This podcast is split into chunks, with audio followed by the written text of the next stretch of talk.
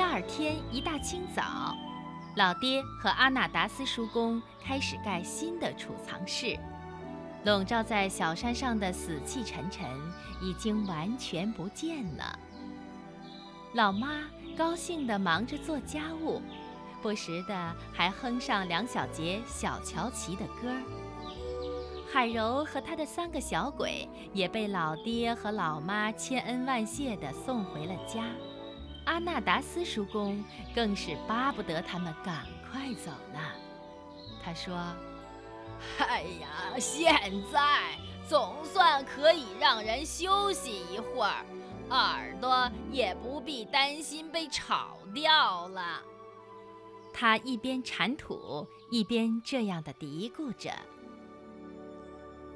日子一天天的过去，储藏室渐渐有了成绩。不过，大家虽然快乐，却仍然有一点担心。因为田鼠威利再也没有看见过小乔琪了。每天晚上，他都遵守诺言，爬上雨水桶，往窗子里面窥探。但是这家人在楼上也有个起居室，而且最近大部分时间也都是在那里度过的。小动物们都睁大眼睛，竖起耳朵，但是却没有看到小乔琪的踪影，也没有听到他的消息。他们确信，小乔琪还留在那人家里，因为每天早晨，那女士会采一篮子的苜蓿、胡萝卜、嫩豆蔓和青莴苣叶回去，看她采的东西，就可以判断。乔琪仍在那里，而且胃口很好。好几个礼拜过去了，仍然没有消息。仲夏夜已经不远了。慢慢的，大家焦躁渐渐地增加起来，脾气也变坏了。老爹和阿纳达斯叔公是被他们自己做木工的技术惹恼的。储藏室里的架子。要是小乔琪来盯，那是易如反掌的。但是他们却花了无数天的时间，而且还不知道敲到了几次手。做好了以后呢，那架子又歪歪斜斜、摇摇晃晃的，完全白费了他们的苦心和功夫。阿纳达斯叔公在连续四次敲到拇指以后，气得扔下锤子，出去找波奇去了。焦急和恼怒，慢慢的在他心里产生了一种怀疑。现在他说了出来，他说：“呃，你知道吗？我一点儿也不相信新搬来的这家人，呃，真替小乔琪担心呐。你知道我想到什么吗？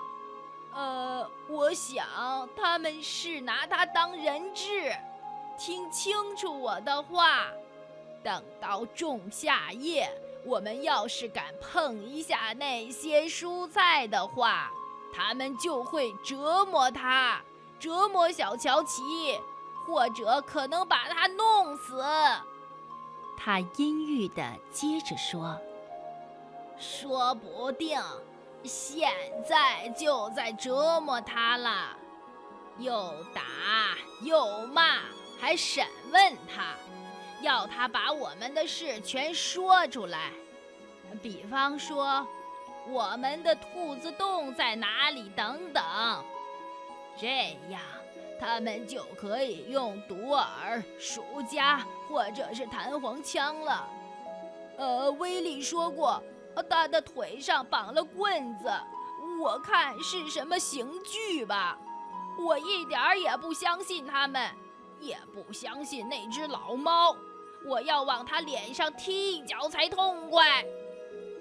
阿纳达斯叔公怀疑那家人在耍阴谋诡计的事，立刻传到每只小动物的耳朵里，很快就引起了激烈的争论。老妈和老爹拒绝相信这家人是坏蛋，飞尾和灰狐狸也支持这种想法。他们坚信会扔出这么丰盛剩菜的人家，一定是又善良又仁慈的。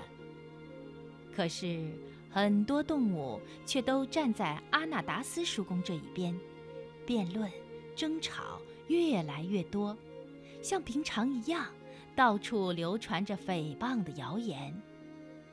有人很晚还看见那家的起居室里亮着灯。又听见一些奇怪的声音。那个声名狼藉的骗子袋鼠还确凿地说，他听见小乔奇痛苦的尖叫。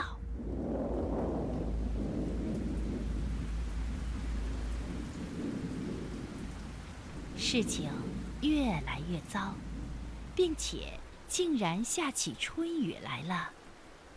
一天又一天，低垂的乌云从东方飞来。翻过山谷，不停地下着大雨。烟囱冒烟，动物们困在家里，冷得发抖，贴近自家的壁炉。对菜园来说，这是好天气；但是对动物们的脾气来讲，却是糟透了。每天。老爹踩着烂泥，冒着细雨，爬过小山去探听小乔奇的消息，然后淋得湿漉漉、满身泥浆的回来。小乔奇却仍然是杳无音信。阿纳达斯叔公整天坐在火炉的旁边，吸着他那臭烟斗，叨唠着一些不祥的预兆。这样下去，他们迟早……会吵架的。终于有一天，他们开始恶语相向。老妈哭得十分伤心，阿纳达斯叔公气得从洞里跑出去，和波奇住在一起了。他在那里成了激进分子的领袖，整天都在为仇恨一句火上浇油。连波奇都承认，他有点恼火了。但是那些比较愚笨的动物却急切地相信每一种疯狂的猜疑，因而就越来越激动起来。有些更极端的还建议要破坏小山上的规矩，不等种下叶就要废掉菜园、草地、荞麦田和花圃，毫不留情地杀掉所有的小鸡、小鸭、公鸡、母鸡。在一次狂乱的会议上，老爹费尽唇舌，红鹿发挥权威，才说服那些动物要遵循古老的规矩和风俗。另外，风向改变、天气放晴，也缓和了动物们紧张的神经和即将破裂的情感。路易·肯斯托克在菜园的后面忙着做活儿，已经好长一段时间了。那是一个可爱的地方，一块小小的圆形草地向菜园倾斜过来，被一棵大松树挡着。那里有两张石椅，那家人在暖和的黄昏里经常坐在那儿，所以。小动物们没办法看清路易在做什么。小动物们开始猜测那是什么。阿纳达斯叔公很快有了解释，他大叫着：“他们呃在盖一座监狱，他们在为小乔奇盖一座监狱，他们要把他关在铁栏杆的后面，锁在那里。”如果我们敢碰一下他们的蔬菜，他们就打他、揍他、饿他，呃，说不定还往他身上浇滚烫的油呢。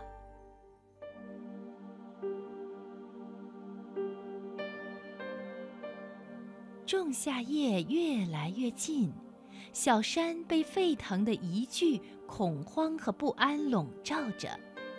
一个很重的长木箱的到来，更增加了紧张的气氛。提姆马克克拉斯的卡车把它运来，他、路易、那男人和几个帮工合力才将它抬了下来，放在板车上，运到松树下路易工作的小草地那儿。马上，阿纳达斯叔公又发布了一个新的谣言：箱子里面可能是鼠夹、弹簧枪、毒饵或者是毒气之类的东西。一阵敲敲打打之后，才打开了箱子。路易和他的帮工忙了一两天，那家人不断的忙进忙出，直到仲夏夜那天下午，工作才结束。东西被收拾干净了，做好的东西被蒙在路易的防水帆布里，中间竖了起来。帆布看起来很像一座帐篷，在夕阳下闪耀。波奇和阿纳达斯叔公在远远的山路上一块安全的地方，怀疑地打量着。阿纳达斯叔公阴森森地说：“是绞刑台，是个绞刑台，他们要吊死小乔奇。”